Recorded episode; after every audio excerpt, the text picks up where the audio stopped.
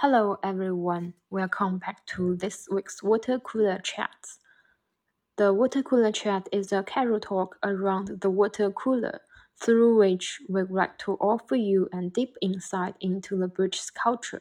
I'm Judy. Hello, Edward. Hello, Judy. Hello from the UK, everybody.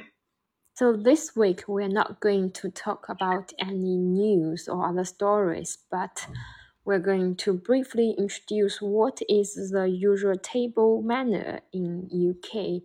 Yes, we've chosen this uh, because a friend of mine who teaches students in China was talking to students who are planning to come to the UK for a year to study at university.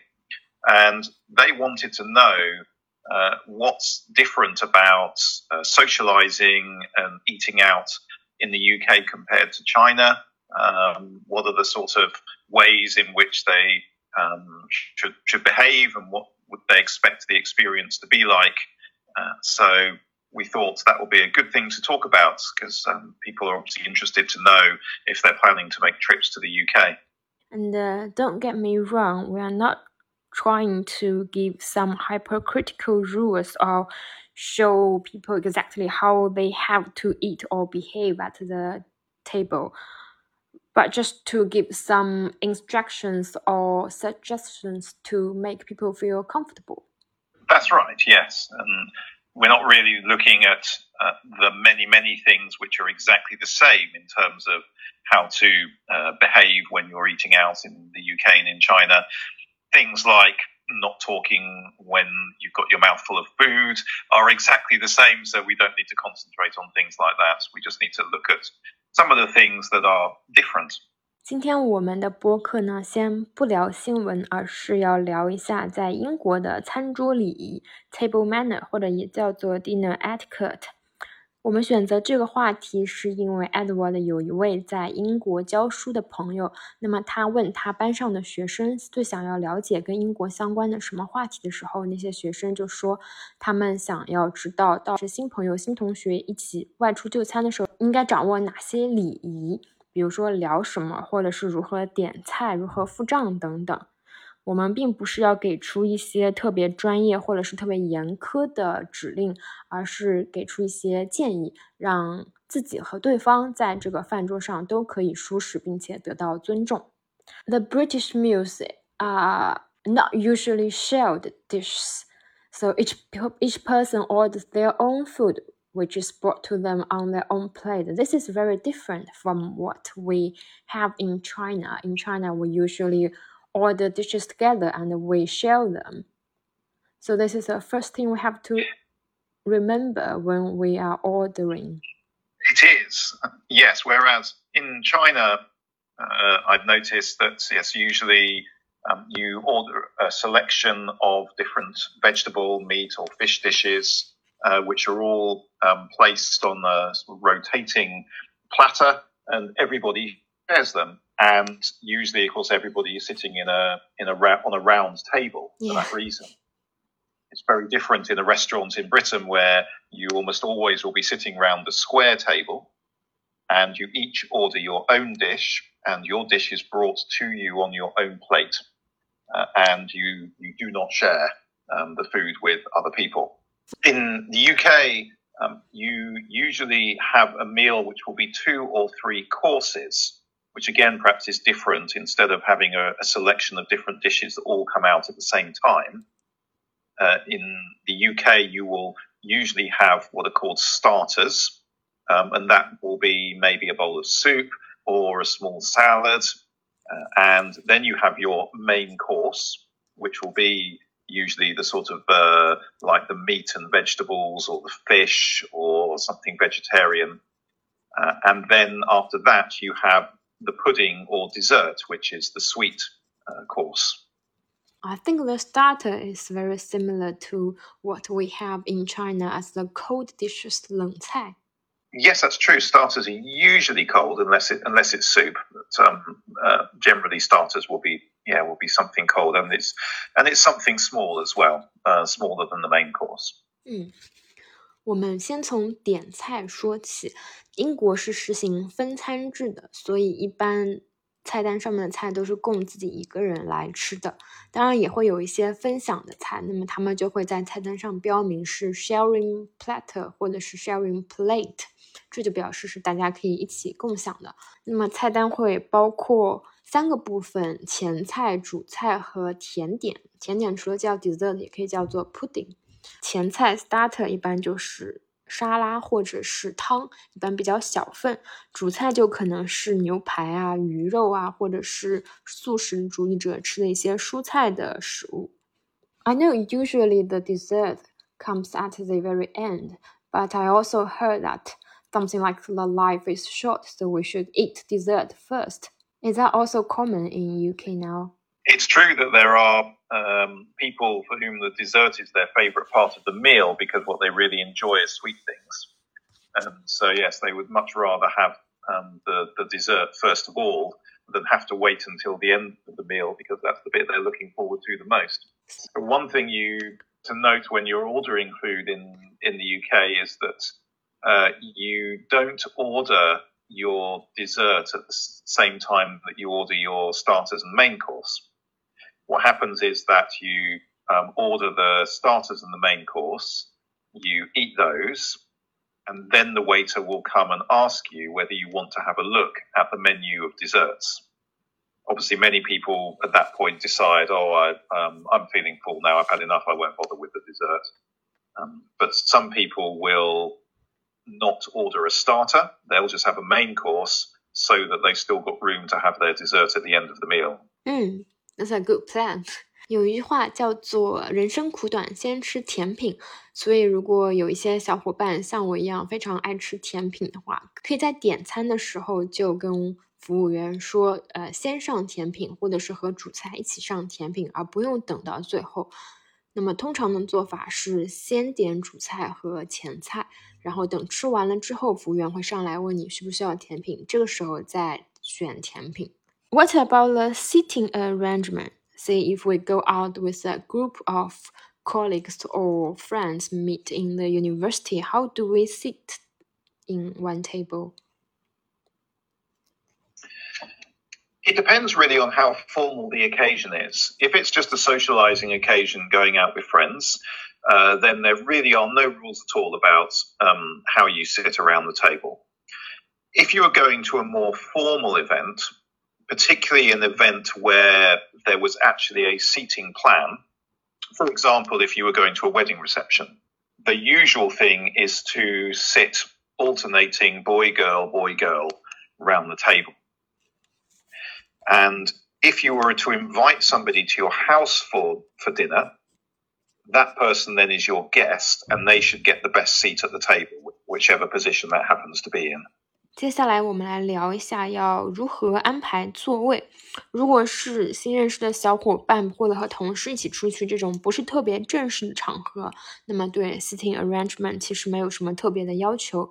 如果是稍微正式一点的场合，比如说正式的聚会或者是婚礼这样的场合，那么他们可能会排好座位，可以按照安排好的座位来就坐，一般都是男生女生男生女生这样间隔就坐。如果是你要在自己的家里请客，邀请朋友来玩，那么最好确保朋友们的座位是比较舒舒适的，或者是朋友的座位会有比较好的景观，毕竟他们是客人嘛。When we are eating properly, we are going to use multiple piles of knives and forks. That's very annoying. So, do you have any simple suggestion how to use these different piles of knives and forks? Yes. Now, if you, normally with most restaurants that you go out to, unless it's a very formal restaurant, uh, you will find that um, you will have one knife, one fork, and a spoon. Uh, the spoon is for the pudding, and the spoon will be placed um, uh, above your plate. The fork will be on the left of the plate, the knife will be on the right of the plate. However, if you were to go to a very formal restaurant, um, or if you were to be invited somewhere uh, very posh to a very formal meal, then you might find that you will have more than one pair of knives and forks. And the rule is uh, in the formal place setting, you have uh, a knife and fork for every course of the meal. And then, of course, you have to work out okay, so which knife and fork do I use for which course of the meal? Which is the one the, to use for the starters? Which is the one to use for the main course? And the rule is you start from the outside and you work your way in. So the knife and fork on the outside of the line of knives and forks is the one you use for the first course, and then they will be taken away, and then you'll use the next pair for the for the next course, and so on. Yeah, so the rule is usually start from outside. 那么在英国，如果去一些比较不那么正式、比较随意的餐厅的话，一般桌上会有一副刀叉和一个汤勺，汤勺就放在你的正前方，刀放在右手边，叉放在左手边，那么就很明确，用刀叉来吃前菜，然后用汤勺来喝汤。那么如果去一些比较高级的、比较贵的餐厅，餐桌上可能会放多余一副的。刀叉，甚至于是每一道菜都会配一副刀叉。那么具体的做法是，先从最外圈的刀叉开始使用起，然后不断向内使用。比如说，第一道菜如果是前菜的沙拉或者是什么小食的话，那么就拿最外侧刀叉来吃这道菜。吃完这道菜之后，最外侧的刀叉将会被收走，那么再使用稍微内侧一圈的刀叉来吃就可以了。所以规则就是从外往内使用刀叉。And what about napkin? It's also very confusing. Yeah, so the napkin looks like a small towel, and you'll have a napkin on your plate um, before they serve the food. And the main purpose of the napkin is, is to protect your clothes from getting splattered by the food as you're eating. So you should put the napkin on your leg when you sit down. And then at the end of the meal, you can take the napkin off and you get to wipe your hands and your mouth. I I also see people put the napkin under the plate or a bowl.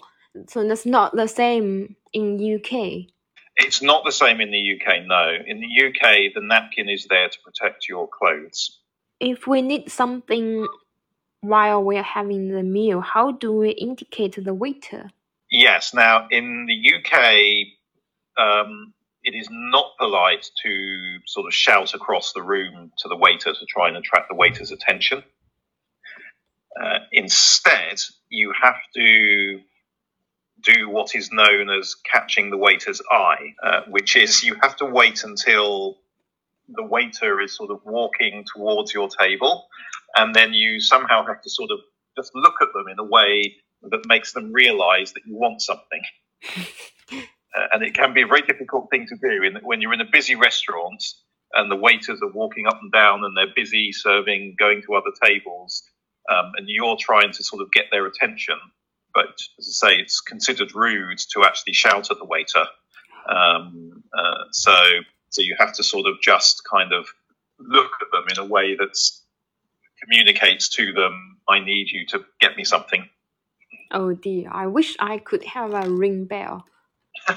yes, it can be difficult sometimes, but I was I was quite surprised the very first time I ate in a restaurant in China. Uh, when a friend took me out to a restaurant on the very first day that I arrived in China, um, and I was quite surprised when they just shouted right across the room to the um, to the waiters, because uh, in the UK that would be thought of as being very rude, but I realize that that's absolutely fine in China. Yeah, it's absolutely fine. 讲完了餐具，我们来聊一下这个餐巾应该如何用。因为之前我也在电视上看到过，他们吃饭的时候会把餐巾垫在盘子和桌子之间，也就是放在盘子的下面。但是在英国，通常大家会把餐巾放在自己的腿上。这样防止吃东西的时候食物会溅到裤子上。那么还有一个有区别的点在于，在英国的餐厅，大声喊叫 waiter，大声喊叫服务员是不是很礼貌的行为？一般情况下会要跟服务员产生目光接触，让服务员意识到你有什么需要，然后他会主动走过来询问你有什么需要。One more thing we have to tell our audience is when we order the drink, sometimes we can say tap water. What is tap water? Tap water is just the water that's come out of the kitchen tap rather than water that um, is sold in bottles like mineral water. So typically, restaurants uh, do not charge for tap water, but if you order mineral water from a bottle, then you're going to have to pay for it. These days, many people um, will be trying to save money on the cost of eating out, uh, and they'll do that by just asking for tap water rather than ordering wine or mineral water. Some restaurants don't really like um, serving tap water because, of course, they don't make any money that way. Uh, but you just have to be sort of firm. You, you have the right to ask for tap water. They can't refuse to serve it to you. So if you want to save money, then ask for tap water. 那么我们之前也聊过，最近英国物价飞涨，所以有很多小伙伴出门就餐的时候，可能会为了节省一定的开支，他们在点饮料的时候就会点 tap water。tap water 就是从呃餐厅的厨房的直饮水的水管直接接出来的水，tap 就是水管的意思，所以它并不是瓶装水、矿泉水。那么 tap water 是不收费的，虽然有一些餐馆可能不太喜欢他们的客人点 tap water，但是任何客人都还是有权利要求这个免费的 tap water 的。Since you mentioned the money, so how do you pay for the cost of the meal? Do you pay separately or someone pay together? If you go out uh, for a meal with other people, uh, in the UK, uh, everybody expects to pay for their own meal. So it is completely normal to split the bill uh, and to ask the waiter um, to give everybody a separate bill. Uh, if you want to buy somebody a meal, then you need to tell them in advance and you need to give a reason why you're going to pay for their meal. So, for example, you would say to somebody, I'd like to buy you lunch to thank you for helping me. Or I'd like to take you out for dinner as a birthday present on your birthday. So you have to sort of explain it in advance um, rather than waiting until you're actually asking for the bill. 一般在英国，大家会默认是 A A 制，也就是分开付账。所以最后吃完饭的时候，服务员也会给每个人 不同的账单是分开来的账单。如果你想请特别的人去吃饭，一般会提前通知他们，提前邀请他们，并且给出一个理由，比如说因为你之前帮了我的忙，所以我想请你吃饭，或者是因为你过生日，我想请你吃饭等等。So what about tip? Is that necessary to give the waiter a tip? Yes, it is. Uh, you are expected in the UK to leave a tip, which is also known as a service charge or a gratuity. Uh, and this is perhaps one big difference I noticed between the UK and China. I can remember, uh, again, on my first trip to China, I ate out in a restaurant because it's normal UK. At the end of the meal, uh, left, I paid cash, and when I left, I placed a tip on the table, which is the way you would normally do it in the UK if you were paying by cash. After you'd paid the bill, before you left, you would leave the amount of money of the tip on the table. So I did that. I left this money on the table and I walked out of the restaurant. And the waitress came chasing after me um, and uh, with the money that I'd left and, and handed it back to me uh, which was which was a big surprise. yeah, they are very kind. They thought you mistakenly left them. Yes, that's right. So that was very very kind of them to give it back, and so I learned then. Okay, you don't actually leave a tip uh, in China. Uh, so these days, of course, in the UK, we don't pay by cash. So you can't leave a tip the way you used to by just putting the money on the table when you walk out. Instead, um, you'll be given a credit card machine uh, when you come to pay the bill.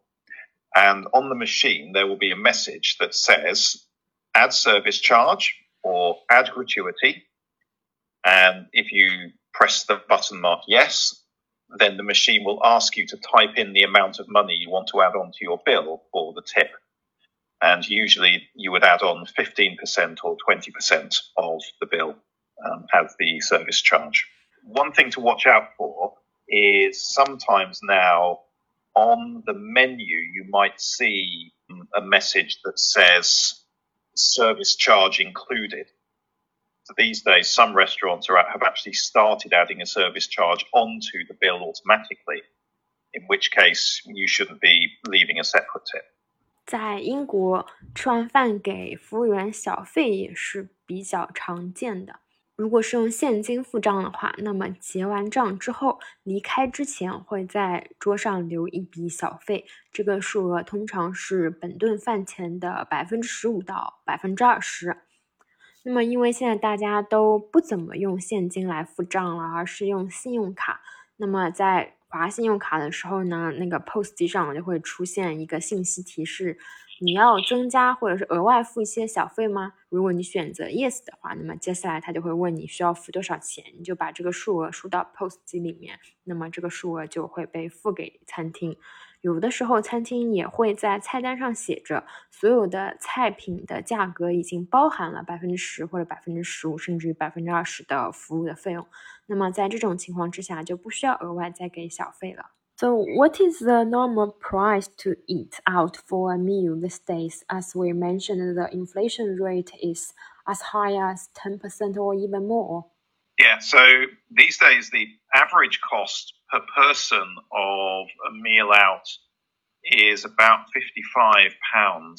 That's for a typical three courses meal. That's right, yes, and obviously that doesn't include uh, any drinks that you pay for. Wow, that's quite a lot of money. that's probably an, an average um, sort of price, particularly if you were eating anywhere in London, you could expect to pay uh, £55 per person for a meal. So, to eat outside is a usual way to socialize with your friends or colleagues. So, what is the other way to go out and have fun with friends? One of the most common uh, is to go out for coffee. Uh, so there are uh, about 26,000 coffee shops in the UK. Um, the, the big names that you will be familiar with in China, like Starbucks, are extremely common in the UK. And particularly if you were going to meet friends during the daytime, uh, going out for coffee would probably be uh, the most common way of doing that in the evening or at night, you can go to a pub to have a drink. That's right, yes. So there are many, many pubs uh, and wine bars uh, in towns and cities in the UK. And so, very common way to meet friends socially in the evenings would be to go out for a drink. Or um, in the summer, when the weather is nice, uh, then going out uh, perhaps on a Saturday or Sunday afternoon to a pub where there is seating outdoors um, is also a very common way to socialize. Is it too early to have alcohol in the afternoon? Uh, it's not, no. Um, uh, most pubs will open uh, usually about 11 o'clock in the morning and they will be open for the rest of the day until 11 in the evening. So it's, it's very normal um, at the weekends to uh, to perhaps go out when the weather is nice to have uh, drinks with friends in the afternoon.